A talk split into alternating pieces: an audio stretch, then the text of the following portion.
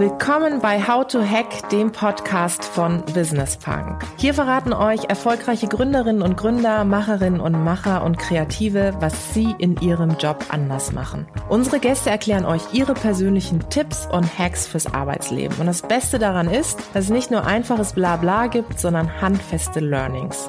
Ich bin Tijen, Gründerin und Moderatorin und freue mich sehr, Host dieses Podcasts zu sein.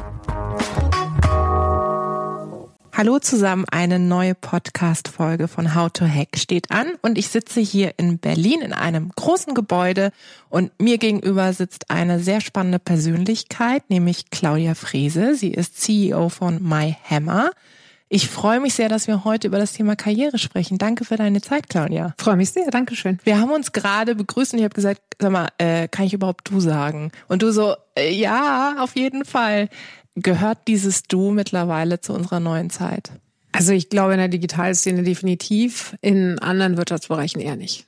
Also du merkst schon, dass du, wenn du gesiezt wirst, in einer anderen Szene unterwegs bist. Ja, definitiv. Aber hier duzt ihr euch alle tatsächlich. Ja klar, also hier bei uns duzen wir uns alle und also ich sag mal, wenn ich irgendwo auf irgendwelche Meetups gehe oder so, dann duzen wir uns natürlich auch immer alle. Und im internationalen Kontext duzt man sich ja eh. Ja. Ne, wenn wir Englisch reden, dann ist das mit dem Sie eh weg. Ja, absolut. Ja, aber es ist interessant. Also so, sobald man zu einer Bank geht oder so, dann wird's formell. Oh ja. Und dann fühlt man sich irgendwie auch gleich so äh, wahnsinnig seriös, oder? So eher fremd in ja. meinem Fall. Aber cool, dass du dir die Zeit genommen hast. Ich habe natürlich intensiv deinen beruflichen Weg mir angeeignet. Was ich besonders spannend fand, ist, wir haben eine Gemeinsamkeit. Wir haben beide Politik und Geschichte studiert. Du hm. hast zusätzlich noch VWL studiert, mhm. habe ich gelesen. Genau. Ich habe VWL irgendwann so beiseite gelassen, sagen wir es mal so. Was wolltest du damit machen? Also ganz ursprünglich wollte ich tatsächlich mal Journalistin werden und habe Volkswirtschaftspolitik gedacht, naja, das ist, das ist sozusagen das, was man braucht auf der ganz abstrakten Metaebene, um die Welt zu verstehen. Und dann habe ich mich um internationale Beziehungen gekümmert und habe ähm, ziemlich viel äh, in, in, in der Richtung auch so privat gearbeitet. Und deswegen hatte ich so einen Lateinamerika-Kontext und habe dann tatsächlich lateinamerikanische Geschichte dazu studiert und Portugiesisch und Spanisch. Das ist jetzt eine Weile her. Habe dann aber auch relativ schnell für mich gemerkt, dass ich irgendwie Geld verdienen muss. Und das ist da war ja was. Da, da war, ja was. was. Ne? Man muss die Miete bezahlen. und habe nebenbei immer relativ viel gearbeitet und auch dann einfach, sagen wir mal, praktische Jobs gehabt. Und ähm, im, letzten Endes habe ich ziemlich viel im Marketing gearbeitet. Mhm. Und dann gemerkt, dass mir Marketing im Unternehmen eigentlich mindestens so viel Spaß macht, wie diese total abstrakte Metaebene, auf der mein Studium passiert ist. Und habe dann immer gedacht, naja, das eine ist so ein bisschen mein Spielbein, das andere ist mein Standbein. Und aus dem Standbein baue ich irgendwann nachher mal ein berufliches Fortkommen und das Spielbein bleibt das Spielbein. So ist es auch gewesen. Hattest du denn immer irgendwie eine Vision oder sage ich mal einen Plan? Es gibt ja Leute, die sagen, ja, also in den nächsten drei Jahren will ich das und das erreicht haben. Wie war das bei dir? Nee, hatte ich nicht. Ähm, Im Gegenteil, also ich bin eigentlich eher diejenige gewesen, die sich immer gegen diese Frage gesträubt hat, wo wollen Sie denn in fünf Jahren sein, Frau Frese? dann habe ich mir gesagt, wenn ich das jetzt schon wüsste, dann wäre es langweilig. Mhm. Ich finde, man kann immer so, also ich für mich kann immer so ein Jahr oder zwei nach vorne gucken und nicht sehr viel weiter. Aber Würdest du sagen, du bist zielstrebig? Ja, total. Also du weißt schon ganz genau, okay, wenn ich das und das erreichen will, muss ich das und das machen. Mm, jein. Also ich, ich glaube, es gibt so ein paar Grundsätzlichkeiten, von denen du das sagen kannst. Also sowas wie fokussier dich auf deine Stärken, mach mhm. Sachen, die dir Spaß machen, weil es sind wahrscheinlich auch die, die du am meisten kannst. Und wenn du es noch nicht weißt, dann finde erstmal raus, was das ist. Sicherlich eine gute Idee aber so zielstrebig im Sinne von, oh, ich muss in drei Jahren eine mhm. Führungskraft sein, damit ich in fünf Jahren eine noch höhere Führungskraft sein kann, damit ich in zehn Jahren. So habe ich nie gedacht. Tue ich auch heute noch nicht. Aber es hat ja irgendwie, äh, ist ja seinen Weg gegangen, sagen wir mal so. Du warst ja dann auch eine Zeit lang bei eBay mhm. und hast da auch einiges mitgenommen und bist jetzt seit 2014 richtig bei MyHammer. Ja, sogar schon seit 2013, aber ich war die ersten nicht, sechs Monate oder so gar nicht offiziell angestellt, sondern ich habe hier als Freelancer consulted und bin erst seit Anfang 2014 offiziell Mitarbeiterin, ja. Wenn du an die Zeit von damals zurückdenkst, wie war das? Von damals meinst du jetzt die eBay-Zeit? Nee, die äh, MyHammer-Zeit. Die MyHammer-Zeit am Anfang. Angefangen hast. Ich kannte MyHammer von außen schon viel länger. Also ich kannte auch frühere Vorstände ganz gut, weil hier sind äh, eine Menge Ex-Kollegen von mir schon gewesen. Und insofern gab es da immer eine Verbindung. ich glaube, ich hatte ein ganz gutes Verständnis für das Geschäftsmodell, weil ich in sehr ähnlichen Geschäften gearbeitet habe. Und ja, ich hatte halt die Firma einfach so auf dem Schirm, ne? so mhm. kann man es vielleicht sagen. Hatte aber durchaus auch, äh, sagen wir mal, die Probleme, die es damals im Unternehmen gab, ziemlich deutlich auf dem Schirm, weil ich sie im Zweifelsfalle auch von Leuten erzählt bekommen habe. Und habe die Aufgabe erstmal angenommen als eine, wo ich dachte, okay, jetzt musst du dir mal einen Helm aufsetzen und jetzt geht's mal eine Weile lang bergauf. Hatte durchaus damit gerechnet, dass mir auch, sagen wir mal, eher Skepsis entgegenschlägt aus der Firma. Dann kommt einer von außen und sagt plötzlich, wir machen irgendwie Dinge anders und das ist immer komisch. Und habe dann aber eigentlich ganz schnell festgestellt, dass es gar nicht so war, sondern dass das ganze Wissen und auch äh, ganz viel Substanz schon alles da war. Man musste das eigentlich nur noch zusammenführen und habe dann meine Aufgabe sehr stark als wie ein Scrum Master fast, mhm. ne? Also mhm. ähm, Barrieren wegnehmen und Leute enablen dazu, das zu tun, was sie eigentlich schon längst wussten, dass es getan werden muss. War, glaube ich, meine Hauptaufgabe. Und das Ganze dann noch von mir aus vernünftig nach außen verkaufen, ne? Das mhm. braucht's auch. Aber mhm. innen drin war so viel ähm, spannendes Wissen zu der Zeit, dass sich daraus eigentlich eine, eine sehr, sehr schöne Entwicklung ergeben hat. Du hast gerade die herausfordernden Zeiten mhm. erwähnt. Was hat dir denn ganz persönlich in dieser Zeit geholfen? Du hast den Helm erwähnt, aber ähm, hattest du irgendwie Sparringspartner, ein Netzwerk, mit denen du auch mal die kniffligen Situationen durchgehen konntest oder was war das? Ja, auf jeden Fall. Also äh, zum einen hatte ich natürlich große Rückendeckung von unserem damaligen Investor, was immer hilfreich ist. Und ich hätte auch die Rolle so nicht angenommen, wenn ich mir dessen nicht sicher gewesen wäre. Und das also gilt sowohl für unseren damaligen Investor Holzbrink als auch für die Aufsichtsräte, die ähm, mich von hinten eigentlich geschubst haben und gesagt, mach mal, mach mal, das ist alles gut so. Und ich hatte auch ähm, Unterstützung von einem sehr speziellen Kollegen, auch mit dem ich auch zusammen am Anfang hier zusammengearbeitet habe, der dann rausgegangen ist, um was anderes zu machen mit dem ich aber immer seitdem auch im, äh, im Austausch bin, immer noch und damals dann speziell natürlich noch enger ähm, und dem mich unterstützt hat. Und auch so einfach Leute, die ich kenne, ein Netzwerk, wo es immer irgendwen gibt in konkreten Situationen, wenn du irgendein, also irgendein Marketingproblem hast oder irgendein Toolauswahlproblem mhm. oder du brauchst einen Dienstleister oder einen Freelancer oder auch im Recruiting ne, wo es total hilfreich war, einfach Leute anzurufen und mit Leuten zu quatschen und zu sagen, so, das und das und das muss ich machen, könnt ihr mir irgendwie helfen, kennst du einen, wie hat das bei dir funktioniert? Ne? Dieser offene Austausch, der ja auch, wie ich finde, unseren Markt total prägt. Das ähm, ist, ist damals total hilfreich gewesen, ist immer noch total hilfreich. Ich glaube, das ist einfach immer total frech. Ja, absolut. Netzwerk ist ja sozusagen das, wo ich finde auch dann besonders hilft, wenn man irgendwie auch eine Krise hat zum Beispiel. Ne? Also wenn man gar nicht mehr weiter weiß, nicht wenn nur die Sonne scheint, sondern wenn man sagt, hey, ich bin irgendwie gestolpert an der Stelle. Klar. Wir reden heute über das Thema Karriere. Ich weiß nicht, wie es dir geht, aber immer wenn ich mit Menschen über Karriere spreche, vor allem so in Deutschland, habe ich das Gefühl, das Wort ist relativ negativ besetzt. Also wenn man dann sagt beruflicher Weg, das klingt wieder irgendwie so freundlich. Aber man sagt so, wie hast du Karriere gemacht? Das klingt immer so mhm. kühl und strategisch. Mhm, speziell für Frauen, ne? Oder? Mhm. Also was verbindest du mit dem Wort Karriere? Ich glaube, dieser deutsche Kontext ist genauso, wie du ihn beschreibst. Ähm, wenn man das auf Englisch sagt, ne, so, dann klingt es gleich ganz anders, weil wenn du so in einem, in einem, insbesondere im amerikanischen Kontext, aber auch durchaus in einem englischen, englischen Kontext, ist es mehr eine Art, wie hat sich sozusagen, ja, beruflicher Werdegang ist vielleicht eine gute Übersetzung. Wie hat sich dieser Teil deines Lebens für dich über die Zeit mhm. entwickelt? Mhm. Und es entwickelt sich ja immer irgendwie nach vorne, wenn es auch nicht immer im klassischen Sinne linear nach oben sein muss. Ne? Aber irgendwie Weiterentwicklung gibt's ja immer. Und das ist was ganz Tolles und Positives und auch ein, ein Teil der Lebensgestaltung. Und so würde ich das auch beschreiben. Ne? Und dann kommt es so ein bisschen drauf an, wer man ist und was seine eigenen Prioritäten sind. Im Ausbalancieren verschiedener Lebensbereiche. Ich glaube, es ist auch eine Lebensphasenfrage. Mhm. Und das merke ich auch so jetzt in meinem Leben sehr stark. Ne? Also Lebensphasen kommen und gehen und dann ähm, hast du mal andere Prioritäten und mal solche. Aber es hat auch was mit der Persönlichkeit zu tun. Also ich für mich weiß, ich wäre nicht zufrieden oder ich bin, ich bin langweilig mich relativ schnell. ich wäre nicht zufrieden, wenn ich irgendwie zu lange Dinge tun würde, die mich nicht herausfordern würden.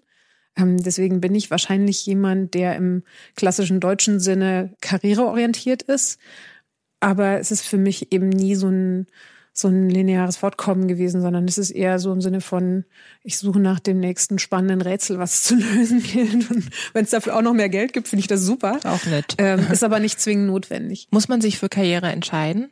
Ja, ich glaube ja.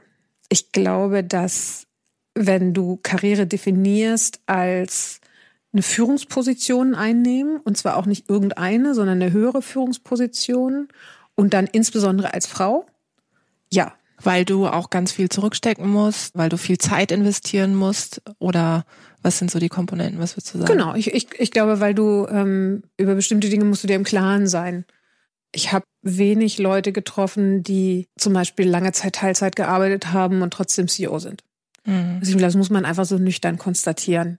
Ich glaube, du musst einfach ein gewisses Maß an, an Zeit investieren und auch eine gewisse Priorisierung im Leben drauflegen, was so deine eigene mentale Beschäftigung angeht. Ne? Und das bedeutet eben auch ein paar Sachen nicht zu machen. Zumindest lebensphasen lang. Ne? Das mhm. ist interessant. So langsam merke ich, okay, wenn ich jetzt so nach vorne gucke, dann tun sich da wieder mehr Freiräume auf. Aber so in der Phase, gerade wenn, ne, wenn du kriegst irgendwie Kinder und dann hast du irgendwie multiple Prioritäten zu jonglieren, dann ist es halt mal eine Weile lang schwierig, auch noch ein Hobby zu haben. Ja. oder Sport. viermal die Woche Sport ja. zu machen oder den neuesten Kinofilm mhm. immer mitzunehmen.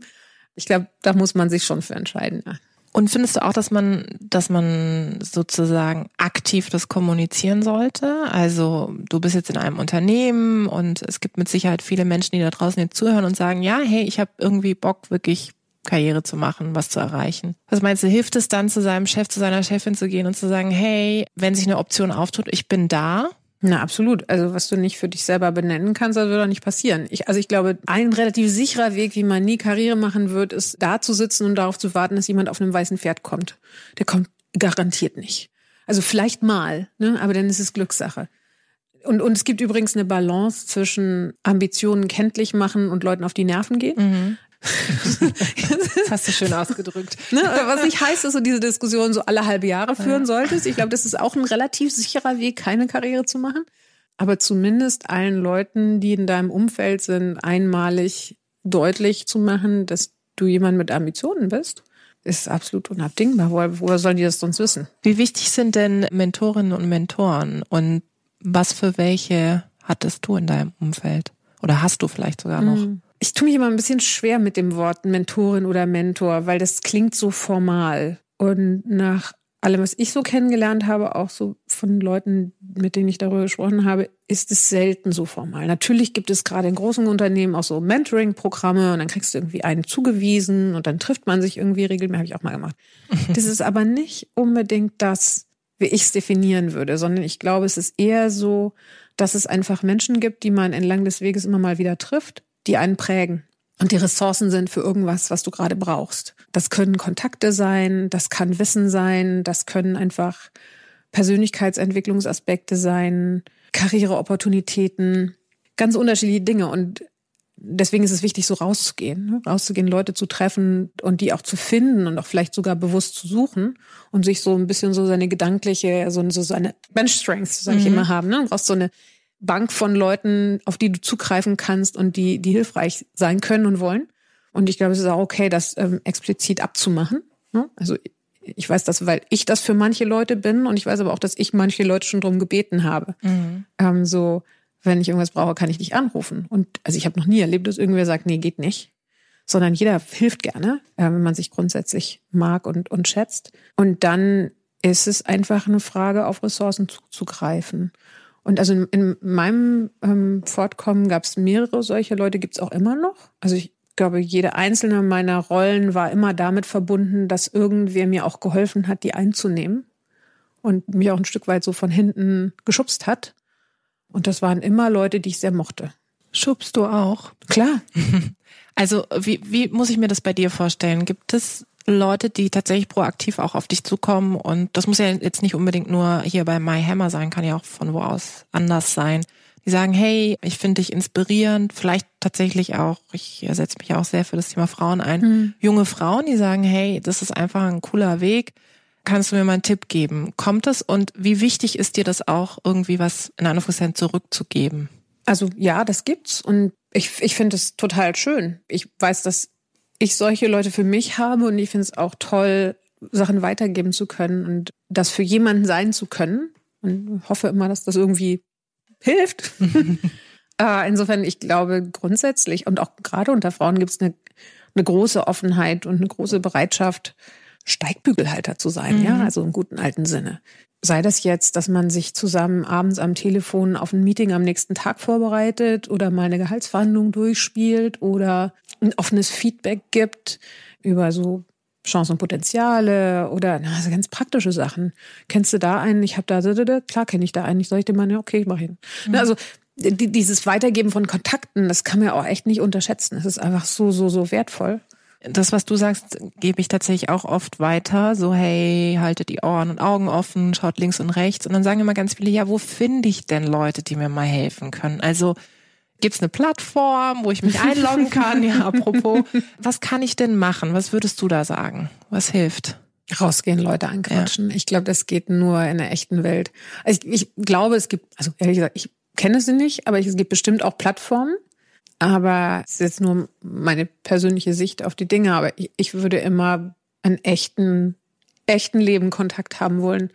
Und sei das, dass man sich zufällig irgendwo über den Weg läuft, bei einem Event oder auf irgendein, weiß ich nicht, irgendeine Veranstaltung, wo man einfach Leute trifft.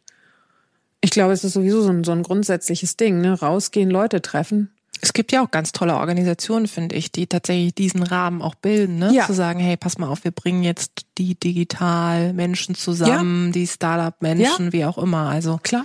Das sind ja auch tolle Möglichkeiten. Wir haben zum Beispiel beide mit MentorMe ab und zu mal zu ja, tun. genau. Wir machen großartige Arbeit. Ja, liebe Grüße. Das ist zum Beispiel so ein, ja klar, da gibt's auch, weiß ich nicht, eine Facebook-Gruppe und keine Ahnung was, aber das lebt ja. doch davon, dass man sich irgendwie persönlich trifft und irgendwie ins Gespräch kommt. Absolut. Ähm, und das Gleiche gilt für irgendwelche weiß nicht, Karriereveranstaltungen, Meetups. Es gibt so viel. Du hast vorhin ab und zu mal das Thema besonders als Frau angesprochen. Ich will es jetzt gar nicht so sehr ausweiten, weil ich glaube, es wäre eine eigene Folge nochmal. Vielleicht treffen wir uns dann einfach nochmal dazu. Aber was würdest du sagen, werden Frauen im Karrierekontext nochmal anders beleuchtet, als es Männer werden. Was meinst du denn mit beleuchtet? Ja, also ich habe jetzt irgendwie, keine Ahnung, es gab jetzt einen Titel mit Tina Müller hier von Douglas äh, mhm. Manager Magazin und dann wurde das irgendwie getwittert und dann twitterte eine aus meiner Filterblase, na ja, ähm, da steht jetzt mit harten und rüden Methoden irgendwie führt sie, wer auch immer. Mhm. Ich habe den Artikel ge nicht gelesen und weiß es ehrlich gesagt auch nicht, aber es zielte so ein bisschen darauf ab, weil sie jetzt eine Frau ist und dann sozusagen wird sie, auch oh Gott, sie greift ganz hart durch, das kann man sich ja gar nicht vorstellen. So, unabhängig davon, wie es wirklich ist oder nicht, glaubst du, dass, dass wenn man Frauen gerade in der Öffentlichkeit beschreibt, auch Journalistinnen und Journalisten, dass man da manchmal denkt, so ganz ehrlich, ähm, wäre das jetzt genauso bei einem Mann? Wie empfindest du das? Ja, klar ist das so. Wie oft liest du in der Beschreibung, also übrigens Tina Müller, tolle Frau, mhm, äh, großen Respekt. Ähm, dass ich lese auch immer, ich folge ihr so ein bisschen und lese ihre Sachen, finde das großartig. Und übrigens auch keine leichte Aufgabe, würde mhm. ich denken. Ne? Also Ach, alte hallo. Welt, neue Welt. Ja. Ganz, ganz spannend. Ich bin super gespannt, ob das funktioniert. Ganz spannender Markt. Aber wie oft liest man im, in einem Kommentar zum Beispiel auch über Politikerinnen, finde ich auch ah. bemerkenswert, die so und so vieljährige Mutter von zwei Kindern hier in einem blauen Kleid und denkst so, bitte? also Kommentare über Äußerlichkeiten machen mich irre, ärgern mich total, weil niemand jemals irgendeine Äußerlichkeit von einem Mann kommentieren würde. Also wäre irgendwie, was soll man sagen? Oh, oh, ein Banker in einem blauen Anzug. Mhm. Oh. Dickbäuchiger. Ähm, ja. Schwamm drüber. So, also das ist sicher so. Und man kann jetzt da stundenlang sich drüber ärgern oder man begreift es als Chance. Also ich glaube, auch für uns als Frauen ist das Facts of Life. Also ich, ich, ich glaube, es bringt überhaupt nichts, darüber zu lamentieren. Ich glaube, es ist eher so, dass du die Sprache sprechen lernen musst. Und ähm, das ist ein Komplexitätslevel mehr, als den vielleicht ein Mann erfüllen kann. Aber es ist eben auch ein Opportunity mehr, als ein Mann erfüllen kann. Und ich glaube, auch hier muss man sich entscheiden, ob man so das Glas halb leer oder halb voll findet. Weil also ich meine, das ist eine eigene Folge, ne? Ich muss ja alles gar nicht erzählen. Ne? Natürlich, wenn du dir einfach nur die Statistiken anguckst, dann ist es, glaube ich, äh, schreiend evident, dass wir keine, sagen wir mal, gleichen Chancen in Karrierewegen zwischen Männern und Frauen haben. Auf der anderen Seite ist es aber so, dass du natürlich als Frau auch immer die Chance hast, rauszustechen. Und wenn man die intelligent einsetzt und auch als Tool nutzt, ne? Also sei es, indem du Artikel publishst, sei es, indem du auf Social Media aktiv bist, sei es, dass du, was der Geier, was man tut, um irgendwie Öffentlichkeit und Sichtbarkeit zu bekommen, hast du tendenziell mehr Sichtbarkeit und auch mehr Gehör als ein vergleichbarer Mann. Absolut. Zumal, ich weiß nicht, wie du das empfindest, aber es gibt ja gerade auch wirklich so, ein, so eine Bewegung, ne? Mhm. also sozusagen sowohl, dass Frauen andere Frauen bestärken, aber, und hier muss ich auch mal eine Lanze für Männer brechen, es gibt ja viele Männer tatsächlich auch, die absolute Feministen sind und auch junge Männer übrigens, die mittlerweile sagen, ich habe einfach auch keine Lust mehr, mit einem und demselben Geschlecht an einem Tisch zu sitzen. Also da tut sich ja etwas. Es ist zwar noch ein langer Weg und ich glaube in manchen Branchen noch mehr als in anderen, aber ich habe zumindest so in meiner Blase das Gefühl, es passiert was. Ich glaube, ich habe in meiner Blase eher nicht das Gefühl, dass da viel passiert. Ja. Ich fürchte, wir sind in, in anderen Blasen. Ja. Ich lade dich mal in meine ein. Da machst du völlig mal. empowered oh, ja. von so einem Event kommst du und denkst, oh mein Gott, ist alles gut. Nee, nein, alles ich, gut nicht, äh, aber. Nein, nein. Ähm, also ich, ich sehe das schon auch. Ich glaube nur, das hört ab irgendeinem Karrierelevel tatsächlich auf. Und danach wird es dann genauso schwierig, wie es vor 10 oder 20 oder 30 Jahren auch war. Und wenn man sich die, wie gesagt, die Statistiken anguckt, dann siehst du ja auch keine mhm. Bewegung. Aber nochmal, ne, da kann man jetzt stundenlang drüber lamentieren oder du fängst an, es als Tool zu benutzen. Hat sich denn Karriere verändert? Stichwort jüngere Generation, Stichwort Vorstellungsgespräche, die kommen mit einem anderen Mindset daher. Was beobachtest du? Ja, total. Also ich glaube, allein auf Basis der, also kommen wahrscheinlich auch auf die Branchen an. Ich kann hier, glaube ich, auch wirklich nur für die Digitalwirtschaft sprechen, weil weiß ich nicht, ob sich irgendwas verändert hat in den großen alten Industriebereichen. Weiß, ich weiß es tatsächlich nicht. Ich vermute mal schon, aber ich weiß es nicht. Aber bei uns auf jeden Fall hat sich was verändert. Stichwort Arbeitskräftemangel. Schau mal, als ich in Berlin fertig studiert hatte, so Mitte der 90er, war völlig klar, dass man die Stadt verlassen muss, wenn man einen Job haben will, weil es hier einfach keine Arbeitsplätze gab. Du konntest irgendwie bei der Bahn arbeiten oder im Ministerium, aber das war's auch schon. Mhm. Und mittlerweile, und ich weiß nicht, ob die Zahl stimmt, aber die letzte Zahl, die ich gehört habe, ist, dass wir über 200.000 Arbeitsplätze geschaffen haben im, im in Digital mhm. in Berlin. Und es ist auch völlig wurscht, ob es 150 oder 250.000 sind, aber es sind ziemlich viele. Und wir sind mit Tourismus und Bau zusammen die drei großen Branchen, die drei großen Arbeitgeber in dieser Stadt. Ähm, so, das ist natürlich Berlin-spezifisch, und das wird anders aussehen, wenn du, weiß ich nicht, irgendwo in Wuppertal bist oder so. Aber hier in Berlin ist es definitiv so. Und völlig klar ist, dass genauso wie, wie sich Leute, also in, in Unternehmen, also ich sag mal, ne, Recruiting ist komplett zweiseitig geworden. Ne? Also wir, wir, wir suchen natürlich immer genau die Personen und Charaktere, die genau zu uns und der Rolle, die wir suchen, passen. Aber genauso ist es andersrum eben auch. Wenn mhm. du Bewerber bist und du weißt genau, was du willst, dann kannst du dir einfach genau das aussuchen, ja. was auf dich passt. Und das ist einfach anders als noch vor 20 Jahren. Und das ist super. Ich finde es total cool. Ich finde das auch super, wobei ich auch sagen muss, ähm, dass ist ja genauso wie du vorhin beschrieben hast bei dem Frau-Mann-Ding in Anführungszeichen hinten raus, was Karriere bedeutet, finde ich, hat sich ja nicht verändert. Also sozusagen, du musst ja immer noch viel arbeiten und klar kannst du mal eine Pause machen, um zu dir zu finden, jetzt mal überspitzt hm. formuliert, aber du musst ja immer noch viel zurückstecken oder priorisieren, wie auch immer. Und manchmal habe ich das Gefühl, dass das so ganz junge Leute so denken, ja, irgendwie wird es, beziehungsweise ich will ja eigentlich auch gar, also ich, ich bin mhm. fein, ich bin zufrieden mit dem, wo ich bin. Wie nimmst du das wahr? Ich habe das Gefühl, es gibt jetzt eine Generation von jungen Frauen, die gleichzeitig total progressiv, aber auch wahnsinnig konservativ sind. Ähm, es ist total lustig. Ich habe eine sehr gute Freundin, die so ungefähr zehn Jahre älter ist als ich und die mir, als meine Tochter auf die Welt kam, so ein Buch in die Hand gedrückt hat aus den 70er Jahren, so ein Erziehungsratgeber und gesagt, pass auf, vergiss alles, was danach geschrieben worden ist. Lies nur das. Und es ist so lustig, weil da gibt es tatsächlich so diesen, es, es gibt irgendwie die üblichen Ratschläge und so, aber es gibt tatsächlich, es ist ein feministisches Buch aus den 70ern.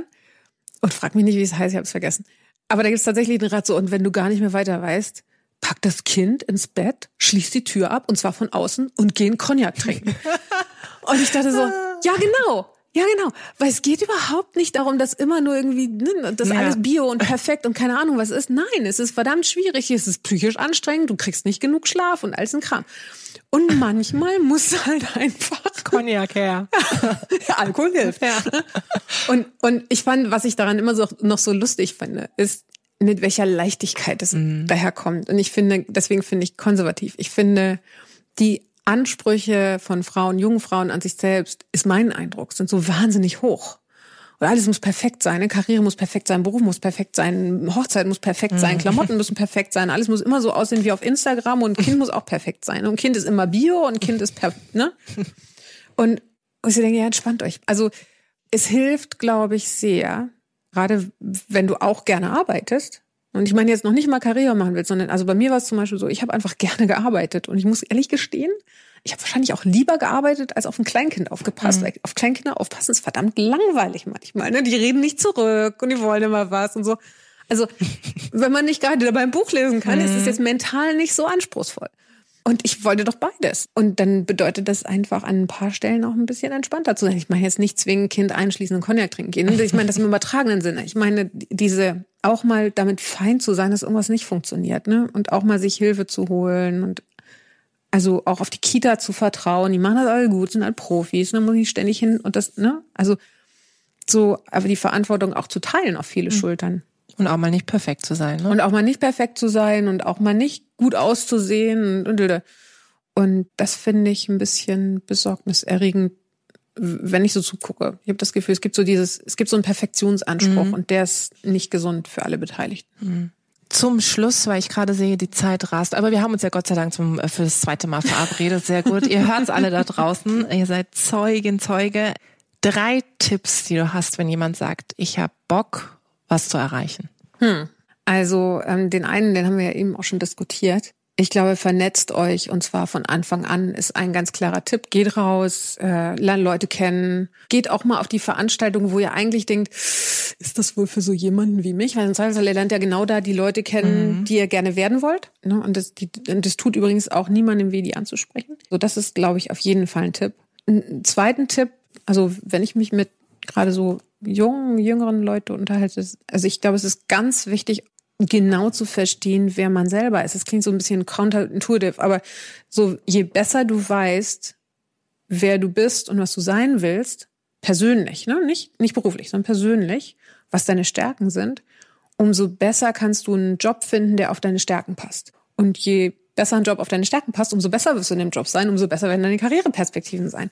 Also sucht nicht nach irgendwas von außen, so nach dem Motto, oh, wenn man zu BCG geht, dann macht man auf jeden Fall Karriere, mhm. weil alle Leute die BCG, sondern sucht nach Sachen, die perfekt auf eure Stärkenprofile passen. Und Stärkenprofil verstehen ist, glaube ich, ein ganz wichtiger Punkt. Und dann ist es so, ist ein bisschen ein konservativer Rat, aber ich glaube, es ist wichtig, so, das ist auch die Art, wie ich selber mit mir selber umgehe, ist, wenn man sich so vorstellt, man hat so einen Rucksack auf dem Rücken, so einen Fähigkeitenrucksack und im Laufe des Lebens muss man immer genau wissen, wenn ich dieses jetzt mache, ich investiere, weiß ich, ein Jahr oder zwei oder drei Jahre meines Lebens, um irgendwas zu tun, dann ist es wichtig, am Ende eine Vorstellung davon zu haben, welche Fähigkeit kann ich aus dieser Zeit in meinen Rucksack packen.